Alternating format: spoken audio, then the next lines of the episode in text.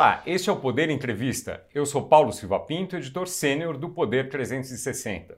O entrevistado de hoje é o presidente da Apex Brasil, Augusto Pestana.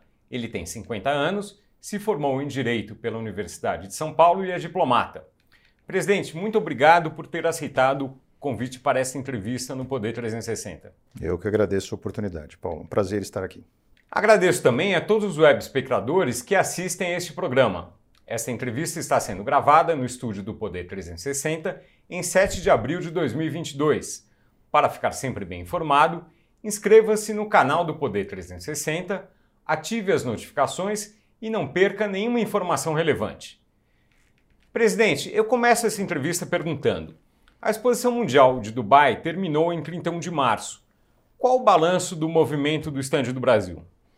Perfeito, muito obrigado. Bom, eu já começo respondendo direto a tua pergunta. É um balanço muito positivo. É? Nós uh, operamos uh, esse pavilhão uh, brasileiro, é? mantendo uma tradição que é uma tradição centenária do Brasil, mas que no caso da Apex é relativamente recente. Né? A primeira participação da Apex como responsável pela operação de um pavilhão exposições universais foi em 2010, na exposição de Xangai, aí depois em 2015, Milão, e agora 2020, 2021, 2022, né, em função da pandemia, com uh, Dubai. É? É, seria em 2020, aí foi postergado. Exatamente, exatamente. Então, se a gente for pensar nos grandes objetivos de um pavilhão desses, a gente é fundamental começarmos com a dimensão da imagem. Né? Então, em grande medida, a exposição universal, ela é, na tradição, na origem né, do século XIX, era um momento de é, exibição de novidades, de indústria, né? mas com o passar do tempo passou cada vez mais a ser algo de diplomacia, diplomacia pública, como nós chamamos, né, em relações internacionais, que é esse momento em que os estados interagem diretamente com as sociedades. Né? Então, a gente está falando muito de imagem, de percepção.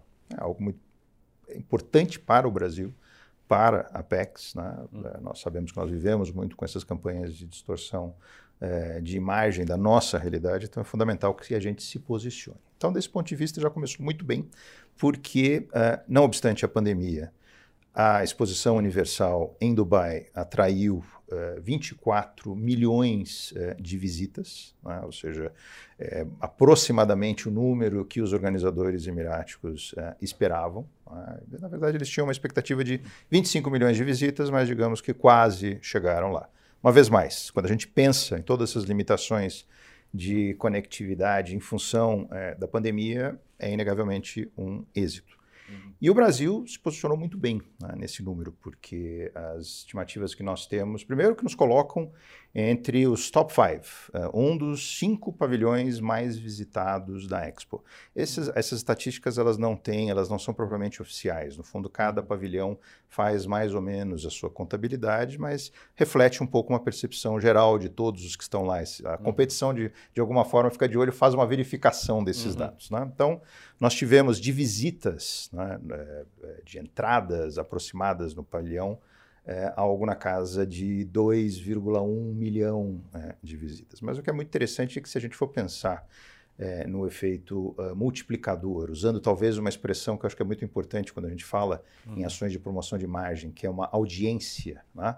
quando a gente pensa uhum. que várias dessas pessoas que foram ao pavilhão uhum. fizeram vídeos, uh, postaram em redes sociais, aí a gente está falando de um público que chega facilmente uh, em um alcance de 20 milhões de pessoas. Então, isso é algo que é, é, é, muito valioso para o Brasil, para a Apex, porque nós estamos falando basicamente de um público que é um público muito do Oriente Médio, é? uma região onde ainda há um grau considerável de desconhecimento a respeito do Brasil e da nossa realidade. Um número muito grande de visitantes indianos. A Índia é uma grande prioridade é, para comércio exterior brasileiro e definitivamente houve então essa grande, grande parte desse contingente de 24 milhões no total da Expo e desse alcance, digamos, dos nossos 20 uhum. milhões, muitos desses são indianos. É, então, é, isso... razoavelmente perto de Dubai ali, né? Com certeza, com certeza, praticamente ao lado. Né? Uhum. E tem uma conexão muito forte realmente ali dos uhum. Emirados Árabes Unidos e Dubai, em particular, com, com a Índia. Então, uhum.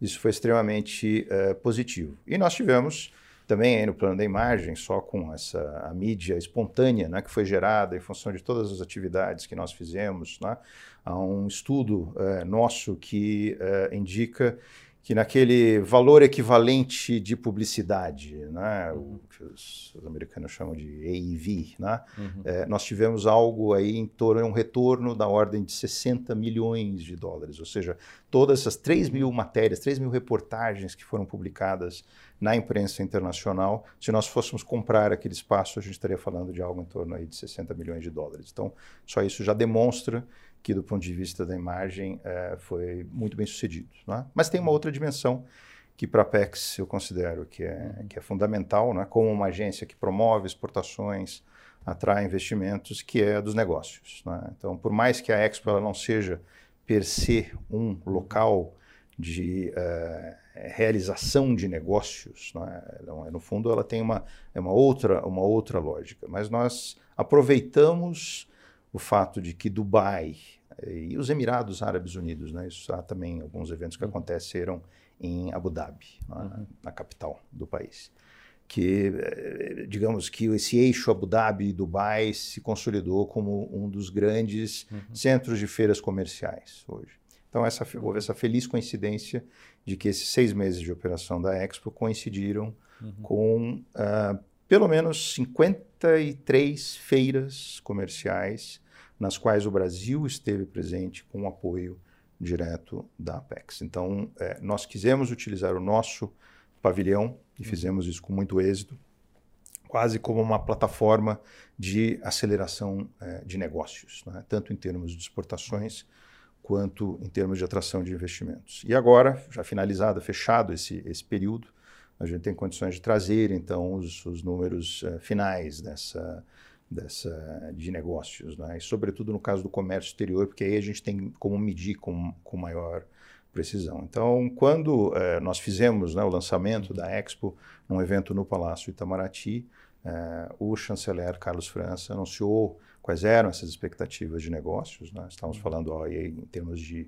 comércio, de exportações, algo na casa do meio bilhão é, de dólares, e uh, atração de investimentos uh, na casa dos 10 bilhões uh, de dólares. Investimentos a gente tem uma, a gente vai ter, vai precisar de mais tempo para saber ao certo uhum. o que efetivamente funcionou, porque o processo de amadurecimento de investimento, uhum. obviamente, é, ele dura muito mais do que uhum. seis meses né, ou um ano, mas algo que é muito claro para nós é que é, o, eu acredito que os resultados vão surpreender. A gente vai saber isso ao certo só mais à frente, né? uhum. mas eu mesmo vi aqui no Poder 360 é, uma notícia relacionada a um evento da CNI com a participação do ex-presidente Temer, que ele falou que viu lá em Dubai que há trilhões de dólares disponíveis para o Brasil, uhum. e é verdade. Essa é um, é um, fato. Nós sabemos que há realmente um, um interesse uh, muito grande, né?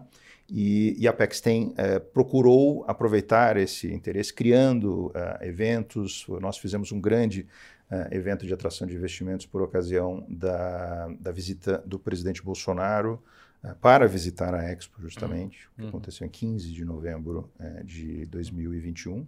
Então, foi é, um sucesso de, de, público, de comparecimento, de rodadas de negócios.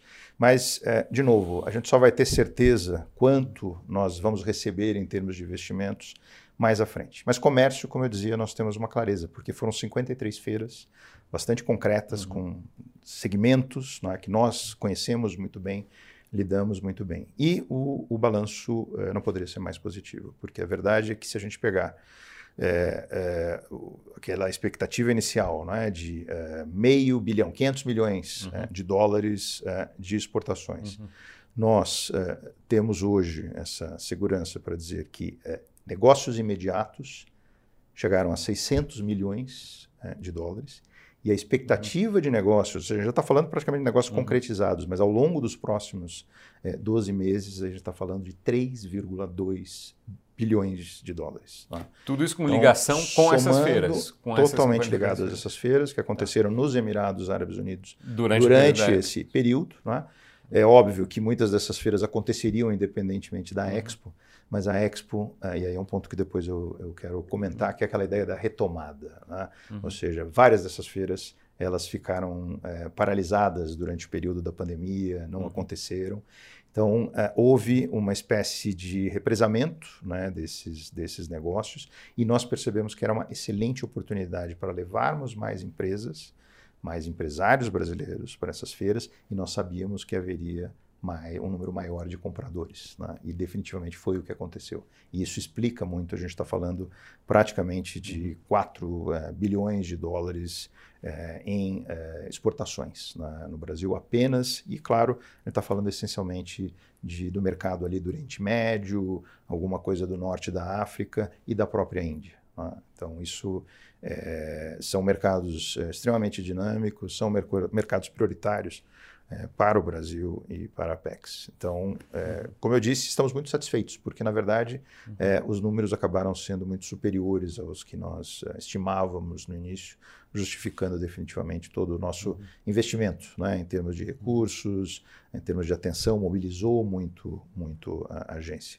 E tudo isso só foi possível, esses resultados, eles só acontecem uhum. porque nós estamos falando basicamente de é, grandes parcerias. Né? A PEX uhum. é uma agência que funciona na base de parcerias. Ela tem esse vínculo uhum. com o governo, com o Ministério das Relações Exteriores, com os diferentes ministérios, em particular o Ministério da Economia, o Ministério da Agricultura, com órgãos como o BNDES, eh, a Secretaria Especial do PPI, mas ao mesmo tempo é, nessa, nesse trabalho conjunto com o setor privado. Porque, em última análise, quem uhum. traz esses resultados, né, que a gente está falando, uhum. quase 4 bilhões de dólares em exportações, uhum. é, definitivamente o, é, é, o setor privado. São os empresários que têm conquistado esse, esse espaço e nós, no fundo, estamos aqui apenas para ajudar a concretizar esses negócios. Mas é inegável que a Expo 2020 eh, em Dubai serviu, uhum. ela cumpriu esse objetivo de ser uma plataforma, uma aceleradora de negócios da nossa presença no Oriente Médio. Então você tem um elemento uhum. uh, intangível de imagem, né? porque uhum. por mais que se diga ah, uma audiência de 20 milhões, uh, uh, visitantes na ordem de 2 uhum. milhões,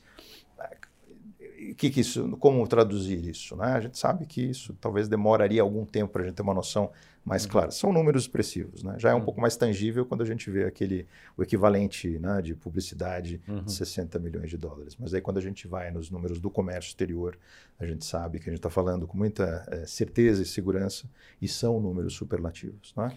E investimentos, então, aí nem pensar. Né? Aí a gente sabe que a gente está falando em algo é, na casa de vários bilhões de dólares. É, qual foi o custo do, do evento em si, da, do stand brasileiro? Perfeito. Nós fizemos um investimento é, total é, na casa de 25 milhões de dólares, o que é mais ou menos o que tem custado uhum. é, esses pavilhões ao longo da, da história brasileira e que é muito menos do que vários países né, comparáveis com o Brasil investiram. Sempre pode-se dizer que são países uhum. com um nível maior de desenvolvimento, com mais recursos, mas eu acredito, como falo como um, um uhum. brasileiro né, que acredita muito no, uhum. no Brasil, é, e que reconhece que o Brasil é um país grande. Né? Ou seja, numa ocasião dessas, nós temos que estar representados à altura. Então, eu acredito que esse, esse, esse investimento feito pela PEX é um investimento é, adequado é? para a projeção que nós precisamos ter num evento desses. E quando eu percebo que, é, com esses recursos é, que foram investidos, nós tivemos um retorno dessa magnitude ah, em termos de uhum. ah, imagem, de visibilidade e de exportações e de atração de investimentos, aí definitivamente eu fico muito confortável para dizer que a relação custo-benefício foi extraordinária. É, a próxima exposição universal uh, uh, já começou o trabalho para ela? Como é que vai ser isso? Sem dúvida, porque em função da pandemia houve justamente um encurtamento né, dessa, dos preparativos. A próxima exposição acontece em Osaka, no Japão, uh, em 2025 né, no uh, verão uh, do hemisfério norte, ou seja, está falando começando um pouco antes, na primavera, né, em torno de abril, indo até outubro de 2025. E Osaka, é interessante a tua pergunta, porque Osaka oferece um, um desafio quando a gente pensa nessa tangibilidade dos, dos resultados, né? na medida em que, por mais que seja uma grande cidade é, japonesa, é, Osaka não pode ser vista como necessariamente um grande centro é, de feiras de negócios, ou seja, a realidade em Osaka será diferente da realidade em Dubai, inclusive porque as feiras que acontecem tradicionalmente em Osaka não acontecem nesse período de verão.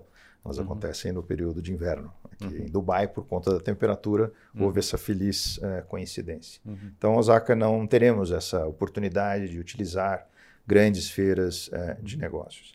Mas estamos muito tranquilos porque a nossa ideia, inclusive, é talvez é, no projeto que nós estamos é, desenvolvendo, é, que uhum. será resultará no futuro pavilhão do Brasil em Osaka 2025, é buscar valorizar muito essa dimensão dos negócios, é? ou seja, de colocarmos as ativações nossas, óbvio que sempre com essa preocupação da imagem, é? É, da, de, uma, de mostrarmos a realidade é, do Brasil, corrigirmos as distorções, uhum. mas é, vamos talvez buscar um pouco mais de uh, resultados uh, imediatos em termos de negócios. Ninguém vai fazer grandes contratos uh, milionários ou bilionários numa exposição universal, mas nós temos sim como criar mais oportunidades para que as empresas brasileiras uhum. estejam presentes, não apenas nesses, digamos, é, nessas dimensões mais óbvias que poderiam acontecer num, num pavilhão nacional, numa exposição universal, como por exemplo um restaurante ou uma loja uhum. de souvenirs. Né? Isso também é algo que, aliás, foi muito bem feito uh, em Dubai, mas nós acreditamos que em Osaka é possível fazer algo mais, é algo especial. Né?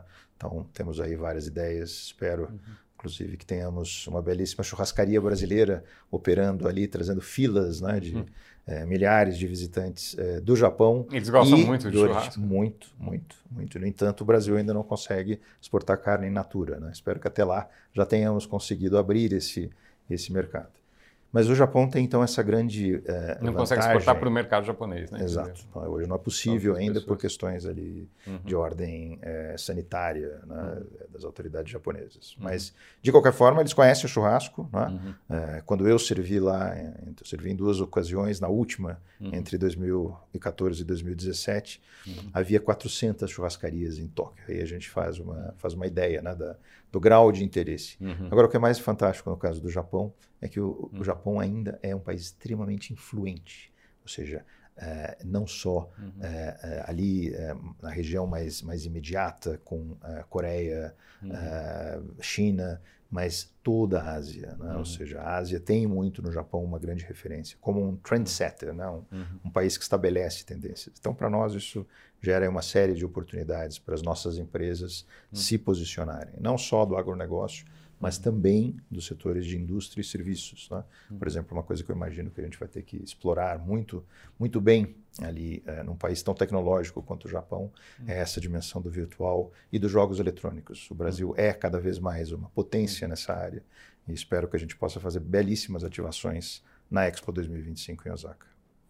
A Expo de Dubai trouxe alguma mudança mais perene para a Apex ou são coisas mais concentradas ali no evento mesmo?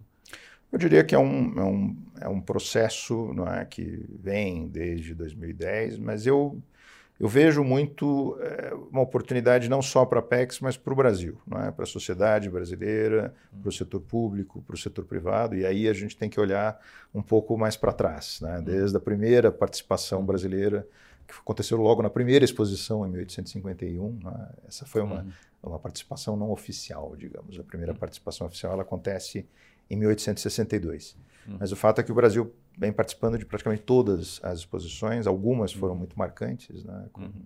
Uh, por exemplo, de 1889, né, que é conhecida em função da Torre Eiffel. Uhum. Uh, o Barão do Rio Branco né, foi um dos grandes responsáveis uh, pelo pavilhão brasileiro, elaborou uma série de conteúdos. Então, Tem a da diria... Filadélfia também, que o imperador Dom Pedro II foi lá. Exatamente, participou, participou da abertura, esteve, justamente presenciou essa uhum. a invenção do telefone, né, uhum. quando a gente imagina todas as, uhum. as invenções que aconteceram desde então, uhum. ou seja, revolucionando esse uhum. setor de comunicações e de telecomunicações, e de uhum. fato, exatamente, ou seja, houve uma. O, o chefe do Estado brasileiro foi testemunha disso, e tivemos um belíssima, um belo pavilhão uh, em, na Filadélfia em 1876, e da mesma forma, vários outros exemplos, uhum. 1939 em Nova York, com uh, um grande, uma grande, uh, um grande projeto, um pavilhão de Oscar Niemeyer. Né? Uhum. Então, o Brasil sempre se posicionou muito bem.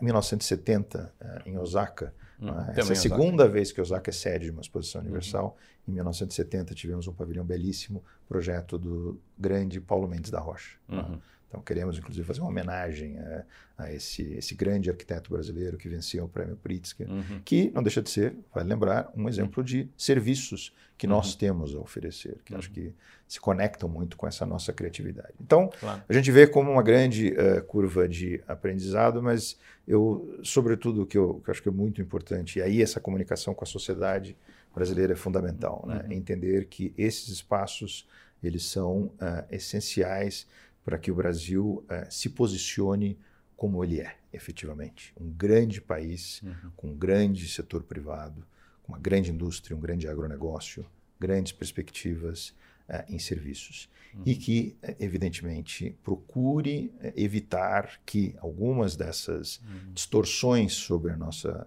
realidade ganhem corpo. Então, esses pavilhões, em, foi o que aconteceu em Dubai é? Em Dubai, com a grande vantagem de que nós lidávamos talvez com um público que não conhecia muito sobre a nossa realidade. Então, até fica mais fácil, digamos assim. Né? Você, você pega uma pessoa que não tem uma noção do que é o Brasil. Quando eu penso nas várias crianças e adolescentes que estiveram no nosso pavilhão em Dubai, e o pavilhão foi um sucesso entre as famílias, né? uhum. isso que é muito, muito interessante, porque uhum. tinha um grande espelho d'água, era muito interativo, era muito divertido, né? uhum. com as imagens, com os vídeos em volta. Então, você vê o que é conquistar né, uma, uma cabeça. Né? Jovens ali do Oriente Médio, da Índia, do Norte da África, que talvez não conhecessem tão bem o Brasil e saem com uma impressão extremamente é, positiva é, da nossa realidade. Então, isso é importante. Isso é algo que a sociedade brasileira tem de entender, né, de que é, esses eventos eles são é, essenciais para que a gente se posicione. E, a, e esse posicionamento esse combate às distorções, garantir que a realidade nossa prevaleça, e é uma realidade muito uhum. positiva em termos de competitividade, uhum. de desenvolvimento sustentável, né? isso tudo vai se traduzir em negócios, em exportações, em atração de investimentos, em última análise, em uh, geração de empregos, Uh, e de renda, né? e de oportunidades, oportunidades internacionais. Uhum. Dizer, o que é muito interessante é ver o Brasil cada vez mais se internacionalizando, as empresas se internacionalizando, uh, e qualquer jovem que hoje entra numa, é, no mercado de trabalho, cada vez mais ele vai perceber que uhum. uh, os destinos, a evolução da sua carreira estão muito vinculados ao que acontece no mundo. Isso é muito importante, muito positivo uhum. que haja essa percepção aqui no Brasil e é algo que a PEX tem procurado valorizar. Uma vez mais, nunca sozinhos. Tá? Uhum. A ideia é sempre buscar essas parcerias, estarmos ao lado é, do governo é, e estarmos ao lado do setor privado, né, do empresariado, construindo aí essas, essas pontes com benefícios evidentes para o país como um todo. Quando o senhor fala de distorções na imagem do Brasil, a que, que o senhor se refere? Bom, basicamente essa impressão de que uh, o Brasil é um país que uh, não preserva o seu meio ambiente, uhum. uh, que tem problemas sérios uh, de ordem social.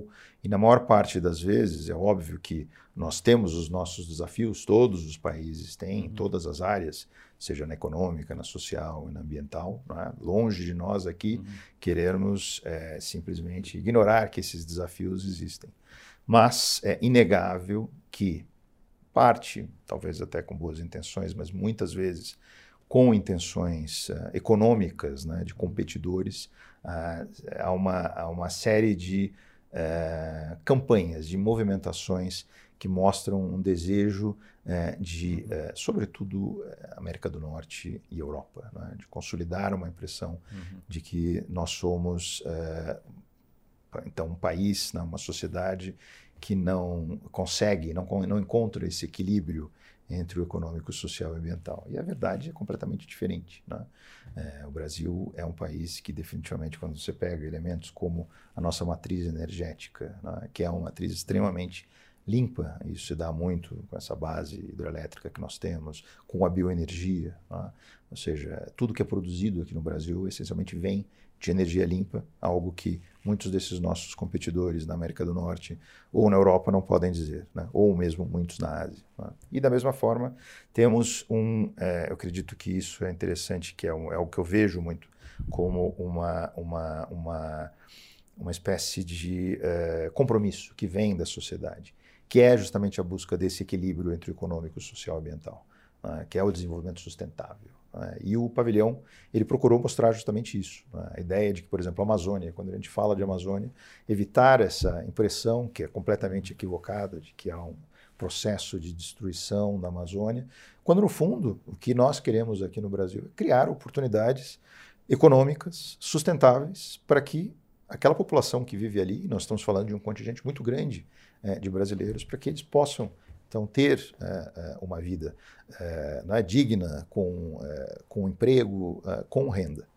E, e mais, ali eu diria que a Amazônia, de certa forma, é um pouco é, o exemplo mais, mais acabado de que a nossa ideia é transformar o que é, de certa forma, um, um passivo de margem, e injustamente um passivo de margem, né? num ativo, não é? num ativo que possa ser bem aproveitado em benefício do país e daquela região.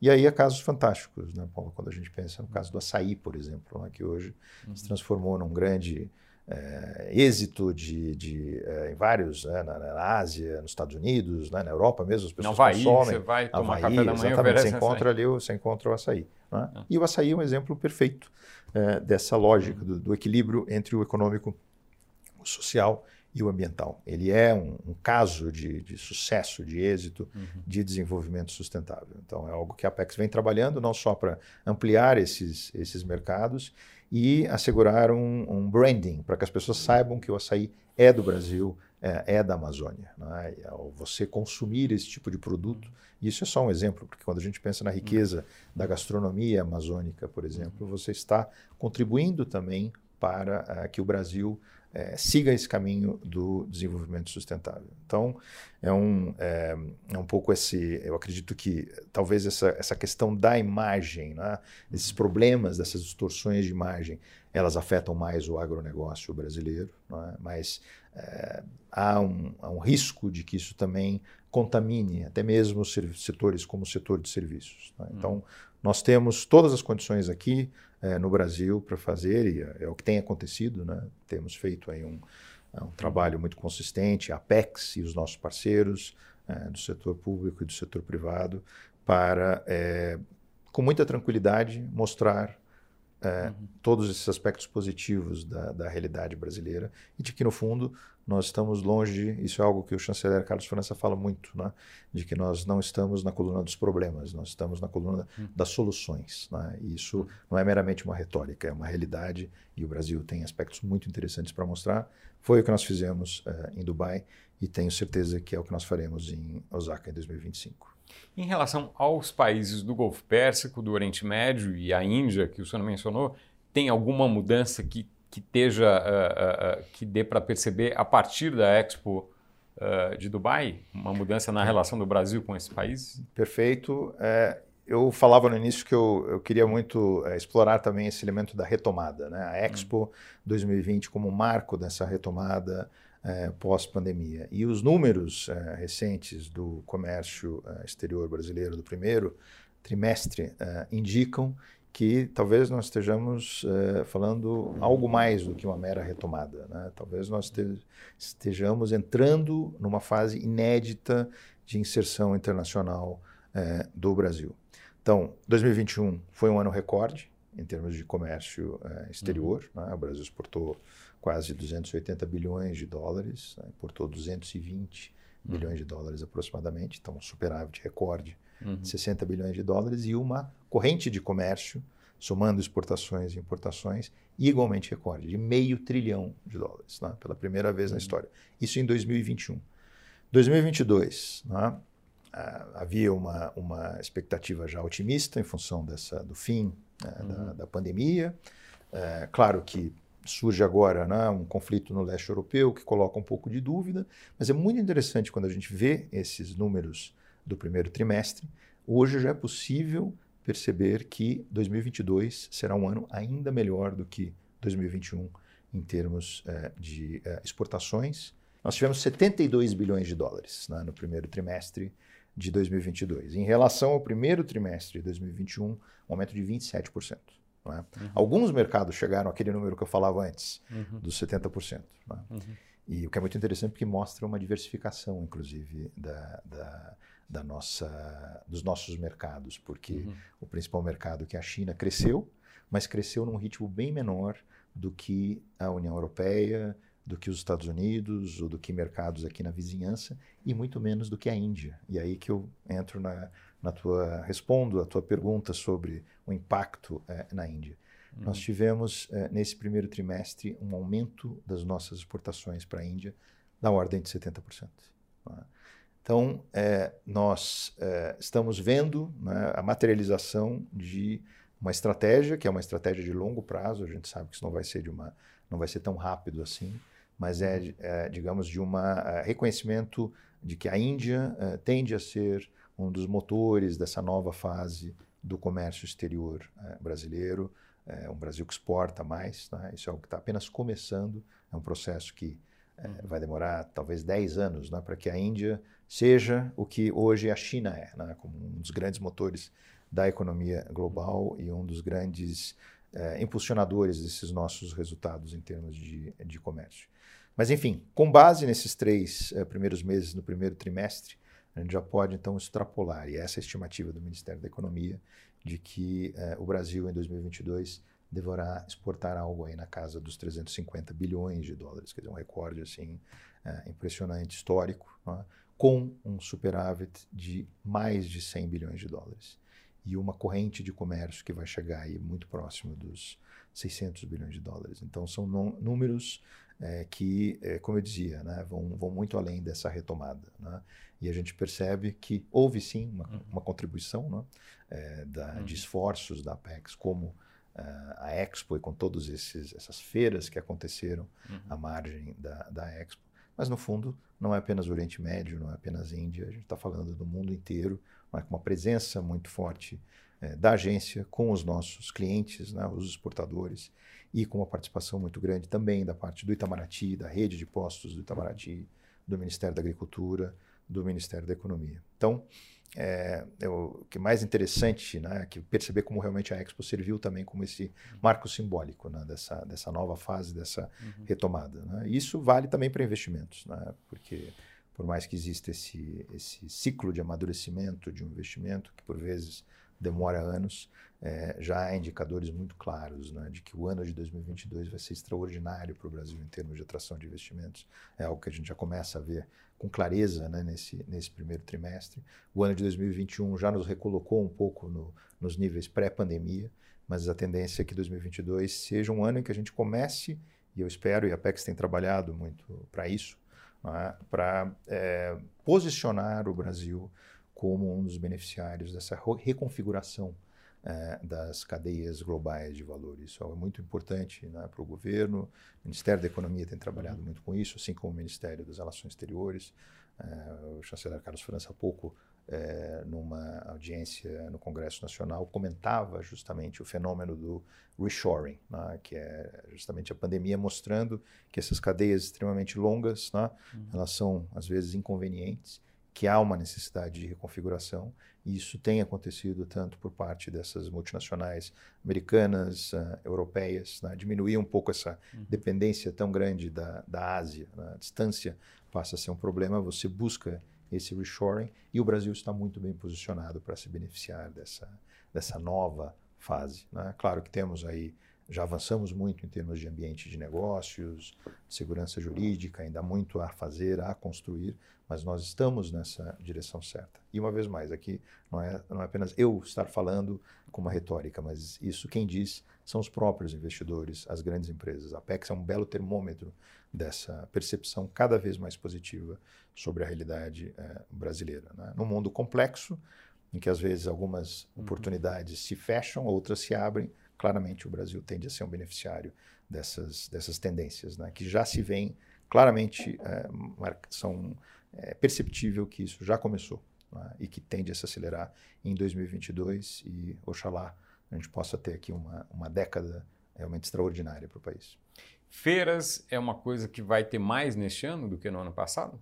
Existe uma avaliação disso? Sem dúvida, sobretudo porque é o, é o, é o virtual fim da pandemia. Né? Então, a pandemia ela estabeleceu uma série de limitações uh, em termos de eh, conectividade internacional, uh, de mobilidade. Né? Por sorte, houve ali uma. A PEC já estava muito preparada em termos de, é, da sua transformação digital, então uhum. nós, nós realmente nos soubemos nos digitalizar e aproveitamos essas, essas oportunidades que eram as únicas né, disponíveis, né?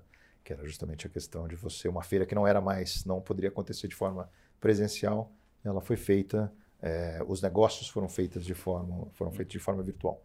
Mas não é a mesma coisa, né? Você, alguns desses mercados, quando a gente pensa, por exemplo, uhum. na Índia, no Sudeste Asiático, há uma necessidade muito grande de presença física é, é, direta, né? de conquista da confiança do uhum. comprador, e isso só se faz com uma feira. Então, estamos muito confiantes né, de que 2022 é o que eu tenho visto na Apex, essa aceleração é, da a, a realização é, de feiras, de grandes eventos, de exportações, de investimentos e é, com uma presença crescente do Brasil, das empresas brasileiras.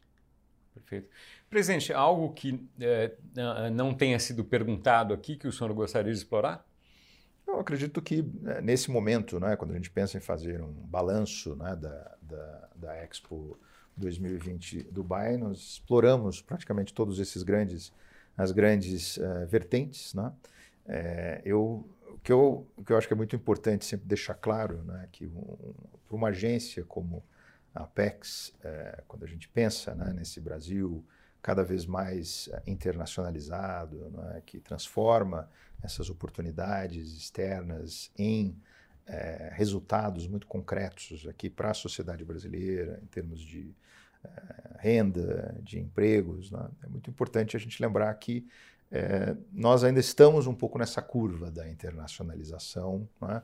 Cada vez é óbvio que é, há, há, um, há, uma evolução, né? mas eu acredito que nós estamos ainda quase que só na ponta desse, desse, desse grande iceberg, que pode ser é um iceberg muito positivo, diga de passagem, que é o da internacionalização, que é o fato de que há um número ainda muito pequeno de empresas é, que exportam. Né? Então, a Apex ela tem essa, essa vocação clara, né? com seus uhum. programas de qualificação, é, de apoio ao exportador, e, de novo, isso é sempre feito é, no âmbito de parcerias né? com os nossos, desde os nossos stakeholders né? no governo, uhum. é, grandes entidades como CNI, é, SEBRAE, CNA, todas as, as, entidades setoriais com as quais nós mantemos é, convênios, né? nós procuramos justamente esse, esse esforço é, concentrado para trazer mais empresas para o comércio exterior. E quando a gente fala em trazer mais empresas, basicamente o que a gente está falando são empresas de menor porte. Né? Esse hum. pequeno empresário que hoje tem os seus horizontes são o mercado doméstico, né, estão no mercado doméstico, mas que podem se beneficiar muito de aproveitar o aproveitamento das oportunidades externas. Então, esse acho que é um dos grandes é, desafios né, é, da agência. Né, muito tem se feito, mas ainda há muito por fazer, né, em termos um número maior de empresas que exportem. Mais empresas é, de menor porte né, e, ao mesmo tempo, uma distribuição melhor também pelo, pelo país. Né, ou seja, o Brasil é um país continental que tem, falava há pouco da Amazônia, né? é um número muito pequeno ainda de empresas que exportam é, na Amazônia. Então é fundamental que isso aumente. Da mesma forma, o Nordeste, Centro-Sul. É uma mantendo, concentração no Centro-Sul. Né, mantendo né, um dinamismo não é, que hoje vem muito das regiões Sudeste e Sul. É fantástico, isso é importante, hum. deve continuar, hum. mas nós temos condições de ampliar né, esse, essas origens das exportações. E do ponto de vista do, do destino, né, não só ampliar o número de países, ou seja, de mercados, garantir que não haja. É muito positivo que nós exportemos para alguns países é, na Ásia, como é o caso da China, mas é fundamental que a gente procure diversificar mais. Né? Um comércio equilibrado, eu acredito que é, é algo que é óbvio para qualquer um, é, essa ideia de você ter uma diversificação é, de mercados. Nós trabalhamos muito para isso, isso é extremamente importante, e ao mesmo tempo uma diversificação da pauta, né? que é talvez uma consequência também do aumento de empresas exportadoras, ou seja, é, termos um número crescente de produtos que são exportados, produtos com maior valor agregado. Esses são grandes objetivos para a agência e para o Brasil. E uma vez mais, eu acredito que é essencial né, que a sociedade brasileira tenha é, conhecimento dessas dessas perspectivas né, e, e sendo informada, tendo né, acesso justamente a esses números, essas uh, expectativas né, de resultados, aí você certamente gerará um, é, um círculo virtuoso é, de internacionalização crescente, com um número maior de empresas, mais produtos, mais mercados, e os benefícios são autoexplicativos. Chega ao final mais esta edição do Poder Entrevista. Em nome do jornal digital Poder 360, eu agradeço ao presidente da Apex Brasil, Augusto Pestana, por esta entrevista no nosso estúdio. Eu, uma vez mais, eu que agradeço, Paulo. Um prazer estar aqui. Agradeço também a todos os web espectadores que assistiram este programa. Esta entrevista foi gravada no estúdio do Poder 360 em 7 de abril de 2022. Para ficar sempre bem informado, inscreva-se no canal do Poder 360, ative as notificações e não perca nenhuma informação relevante. Até a próxima!